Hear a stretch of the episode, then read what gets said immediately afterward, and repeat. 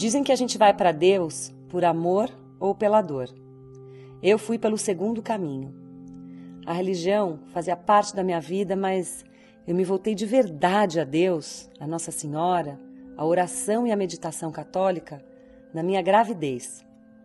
Ser mãe era tudo o que eu mais queria na vida. Só que eu nunca imaginei engravidar de trigêmeos univitelinos. Eu passei a gestação em repouso absoluto, correndo um risco enorme de perder um, dois ou até mesmo os três bebês.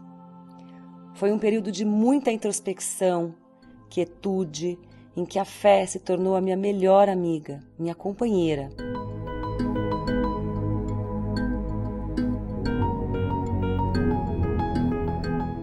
A apresentadora Isabela Fiorentino sempre teve a fé como uma presença constante em sua vida. Mas foi durante a gravidez de seus três filhos que ela percebeu que, mesmo quando a vida prepara alguns percalços, a fé pode te manter no prumo, com força e serenidade. Acompanhe o lindo relato da Isabela, dividindo com a gente suas percepções sobre espiritualidade e fé. Ouça, no final do episódio, as reflexões da especialista em desenvolvimento humano, Ana Raia, para te ajudar a se conectar com a história e com você mesma. Eu sou Geise Diniz e esse é o podcast Plenai. Ouça e reconecte-se.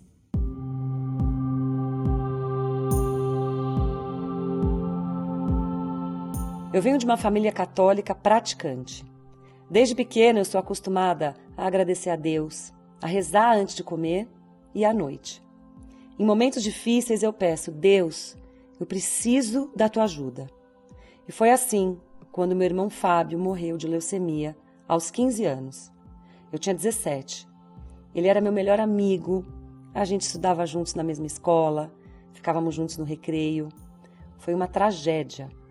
Naquela época, eu já estava trabalhando como modelo e quis desistir da minha carreira. Eu só tinha vontade de ficar em casa, com a minha mãe, com as minhas irmãs e o meu outro irmão. Até hoje, a religião é o que segura a minha mãe e foi o que me deu gás para voltar à vida. Eu carreguei a espiritualidade dentro de mim durante toda a minha carreira. Teve uma época em que morei em Milão e dividi um quarto com várias meninas. Enquanto elas escutavam música pop, eu ouvi um CD do padre Marcelo Rossi. Na época, ele estava começando a ficar famoso. As minhas amigas me zoavam. O que é que você está ouvindo, Isabela? E eu falava, gente, eu amo. Eu realmente me sentia muito bem escutando música religiosa.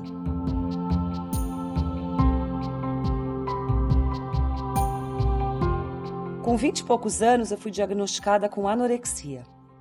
Eu não conseguia comer, não salivava e eu enxergava a comida como uma inimiga. Eu não queria ganhar peso porque eu dependia daquele corpo magro para trabalhar. O meu psiquiatra me ajudou muito quando perguntou qual era o maior sonho da minha vida.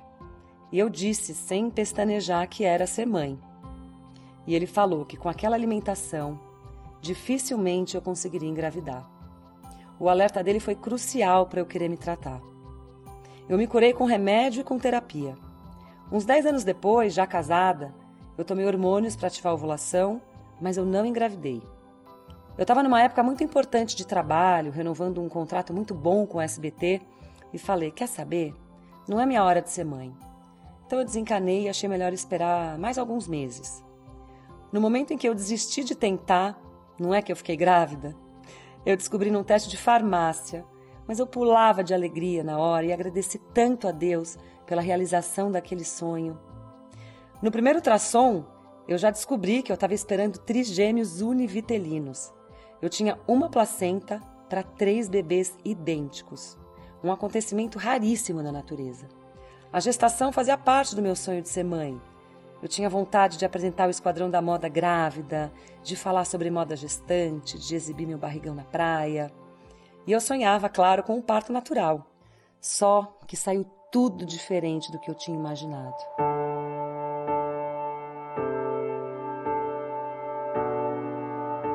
Para começar, a gravidez durou menos de seis meses. E no segundo mês, eu já entrei em repouso absoluto. Eu, que sou uma pessoa tão ativa, de repente, tive que me ver numa cama. Eu só levantava para ir ao banheiro e tomar um banho, com a ajuda da minha mãe, claro. Eu me sentia fraca, com falta de ar, porque meu pulmão já estava sendo espremido pelos bebês. Na época não tinha Instagram, nem um canal de comunicação que eu pudesse compartilhar o que estava acontecendo comigo. Eu passei muito tempo sozinha, porque, embora meu marido, minha mãe, minha sogra, minhas irmãs ficassem comigo, mas todo mundo tinha suas coisas para fazer. Deitada, em silêncio, eu me tornei mais introspectiva, mais reflexiva. Naturalmente, a fé aflorou dentro de mim e se tornou a minha maior companheira. Eu conversava com Deus e Nossa Senhora e perguntava: por que eu fui escolhida para ser mãe de trigêmeos? Na 12 segunda semana de gravidez, eu fiz um exame e o médico disse que os meus filhos poderiam ter síndrome de Down. Tirando a morte do meu irmão, foi o momento mais difícil da minha vida.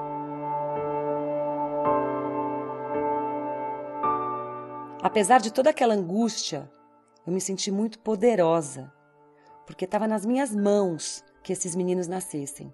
Eu disse para os três, dentro da minha barriga, que eu seria uma mãe maravilhosa para eles. Não importava como eles viessem.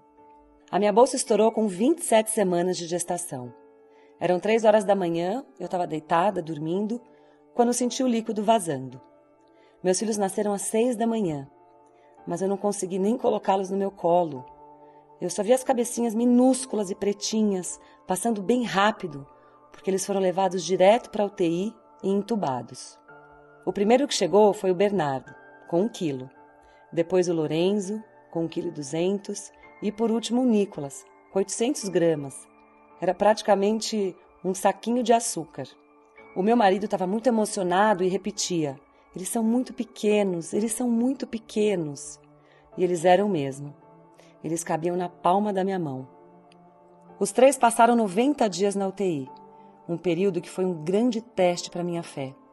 Porque imagina, eu tive três filhos, mas voltei para casa sem nenhum deles. Eles foram meus companheiros durante a gravidez. Naquele momento, eu me senti muito sozinha. Eu ficava no hospital das sete da manhã até a meia-noite. O Bernardo teve uma infecção e suspeita de meningite. O Lorenzo, com três dias de vida, sofreu uma hemorragia cerebral por causa de uma pressão de ar no pulmão que estourou uma veia do lado direito do cérebro. Ele passou por uma cirurgia para colocar uma válvula na cabecinha e o médico já avisou. Foi uma hemorragia extensa, provavelmente vai deixar sequela.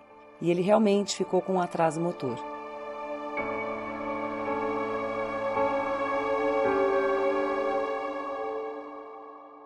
Foi muito duro, mas naqueles três meses eu nunca tive uma expressão de não aguento mais, estou cansada ou coitada de mim. Eu falava, Deus, eu não quero saber. Eles têm que ficar bem. Eu quero esses moleques na minha casa. Eu preciso deles comigo, não importa como, nem com que sequela. E foi Deus quem me segurou para não enlouquecer e não perder as esperanças. Eu não fiz promessa porque para mim fé não é barganha. Eu não como isso, você me dá aquilo. O que eu faço são mortificações, que são rituais de oferecer a Deus algo que eu não gosto de fazer e que eu precise fazer. Por exemplo, se eu preciso acordar muito cedo e não tenho vontade, eu falo: Deus, eu ofereço esse sacrifício para você porque eu te amo muito, mas sem esperar nada em troca. Eu aceito as coisas na minha vida como elas são, porque eu entendo que tudo é para minha evolução. Se algo não sai conforme os meus planos, eu não me revolto, eu não reclamo, eu não fico perguntando por quê. A minha pergunta é para quê? O que eu posso fazer para tirar algo bom daquela situação? Eu conheço muitas religiões e entendo um pouco a história da energia e da lei da atração. Eu concordo que é importantíssimo ter pensamento positivo, mas colocar na nossa conta tudo o que acontece na vida, acho cruel. Na minha visão, as coisas boas, as coisas ruins podem acontecer com qualquer um de nós. A diferença é que a espiritualidade e a fé dão forças para a gente enfrentar momentos de dor, de dificuldade.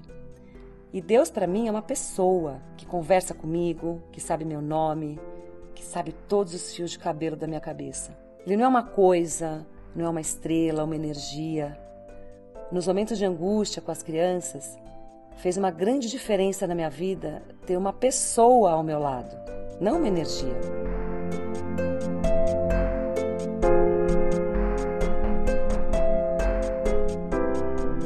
Os meninos foram para casa com uma semana de intervalo cada um. Primeiro chegou o Nicolas, mas eu senti uma culpa enorme de ver um deles quentinho, no silêncio do berço, enquanto os outros estavam cheios de furos, fios, com um monte de apito no ouvido. Foram semanas de vai e volta, vai e volta de casa para o hospital, foi uma loucura. Eu tenho até uma foto, quando finalmente o Bernardo, o último a ter alta, chegou em casa. Foi um alívio aquele período difícil tinha definitivamente ficado para trás.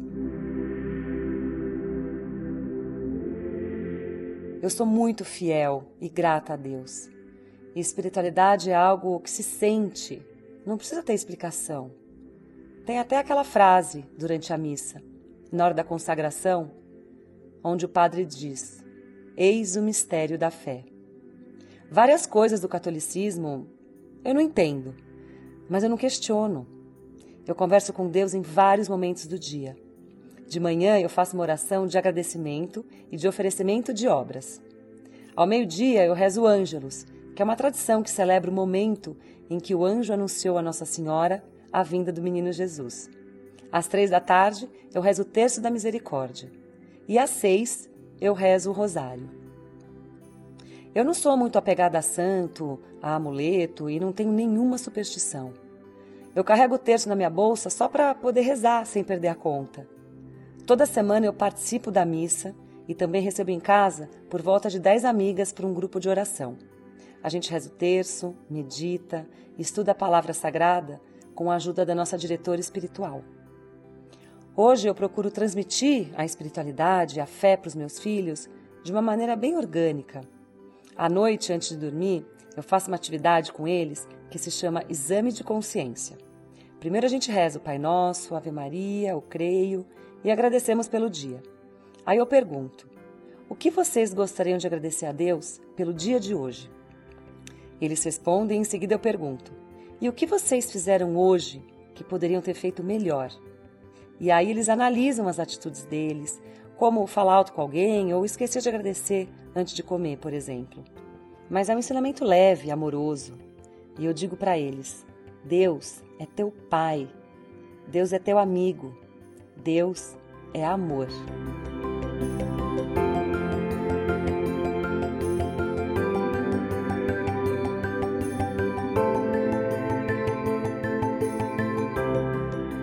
A vida é uma experiência de movimentos e mudanças constantes. Fazemos muitos planos, temos grandes sonhos, muitas expectativas.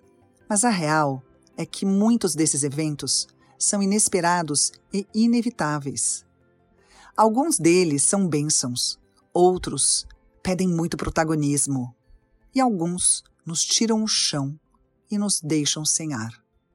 E esses, que muitas vezes são os mais difíceis de aceitar, muitas vezes nos tiram do caminho esperado e nos levam para onde realmente devemos estar. E a fé, quando escolhida para lidar com essas situações, nos conecta com os mistérios da vida, traz compreensão, clareza, faz a ligação entre o conhecido e o desconhecido, nos aproxima do sagrado e nos motiva a continuar adiante. E a história de Isabela não foge dessa realidade. Segundo Immanuel Kant, que foi um filósofo alemão, avalia-se a inteligência de um indivíduo pela quantidade de incertezas que ele é capaz de suportar. Não podemos ter controle de tudo, mas podemos escolher como enfrentar o inesperado, e a fé é uma dessas escolhas. A fé, não importa qual, tem o potencial de ser a ponte da travessia que nos guia com confiança até o desconhecido. E no momento atual, frágil, incompreensível, em que prevalece a ansiedade e a não linearidade dos eventos, a fé se torna uma ferramenta essencial em nossas vidas. Pois a fé é sobre isso, é sobre acreditar e confiar. Segundo o escritor inglês William Shakespeare, há mais coisas entre o céu e a terra do que pode imaginar nossa vã filosofia.